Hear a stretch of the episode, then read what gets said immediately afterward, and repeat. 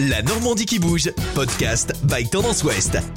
Bonjour à tous, et cette semaine pour la Normandie qui bouge, nous sommes à l'est de Rouen, le long de l'Aubette, cette petite rivière qui se jette dans la Seine, et c'est l'un des derniers moulins qui subsiste, le moulin Saint-Gilles. Euh, depuis une trentaine d'années, il est occupé par l'association Expotec 103 qui a adossé euh, son centre d'histoire sociale. Son président, Sylvain Angelard, nous raconte l'histoire de ce lieu. Donc ici, on est même dans le sein même du moulin, dont les fondations datent du XIIe siècle. C'est pas anodin, c'était rattaché à C'était un moulin à farine à l'origine. C'est devenu du tissage. Ça a fini par du mastic et de la peinture. Et depuis à peu près une trentaine d'années, nous sommes ici. On a sauvé le lieu. On a créé les chantiers d'insertion à l'époque. C'est devenu un musée. Et aujourd'hui, le musée se développe. Mais depuis quelques semaines, le moulin a été entièrement vidé des machines qu'il y avait. Le sol en béton doit encore être coulé pour accueillir une toute nouvelle salle d'exposition dédiée à l'énergie. Alors tout est vide parce qu'il y a une grande mutation qui est en train de se passer.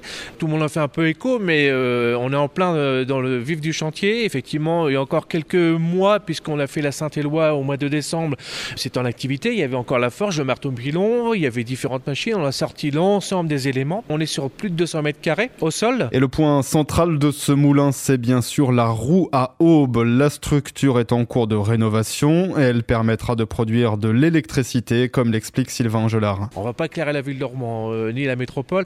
L'objectif, c'est le côté ludique. Comment expliquer aux jeunes générations, puisque ça va devenir ici même la salle de l'énergie, avec une particularité par rapport à l'ensemble des musées, c'est que sur l'ensemble du même lieu, on aura la roue à aube, la machine à vapeur, le moteur diesel, la turbine à eau, la turbine vapeur, l'évolution de l'énergie il nous faut aujourd'hui, euh, il y a bien sûr y associer euh, le panneau photovoltaïque, euh, l'éolien, l'histoire de l'énergie. On parle de région normande de terre d'énergie? Eh bien, ça sera ici. 75 000 euros sont nécessaires pour mener à bien ce chantier. L'association Expotec 103 peut compter sur le financement de partenaires privés, mais les Rouennais sont sollicités pour compléter le budget. Un financement participatif de près de 7 000 euros est lancé sur le site Hello Asso. On veut aussi, et ça avant tout, c'est aussi moral associer le grand public. Le voisin qui se dit mais il y a une roue et comment je peux participer? C'est fédérateur, on a un très bon suivi, tout le monde nous demande mais comment on peut faire? Donc c'est très simple. Et l'OASO c'est le site internet. Achète ta pelle aussi on peut y accéder directement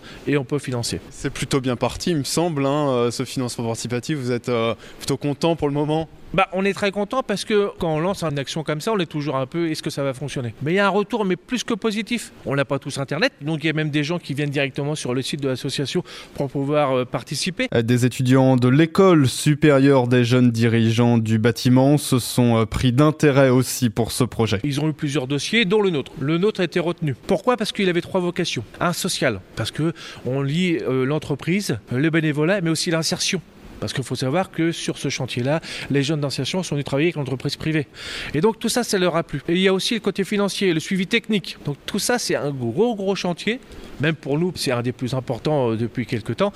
Mais pour eux, c'est une belle expérience qui va permettre je l'espère, mais il n'y a pas de raison d'obtenir leur diplôme en fin d'année. L'inauguration de la rénovation du Moulin Saint-Gilles aura lieu le 3 avril prochain. Cette date marquera aussi le lancement de la nouvelle saison d'action de l'association Expotec 103 à Rouen.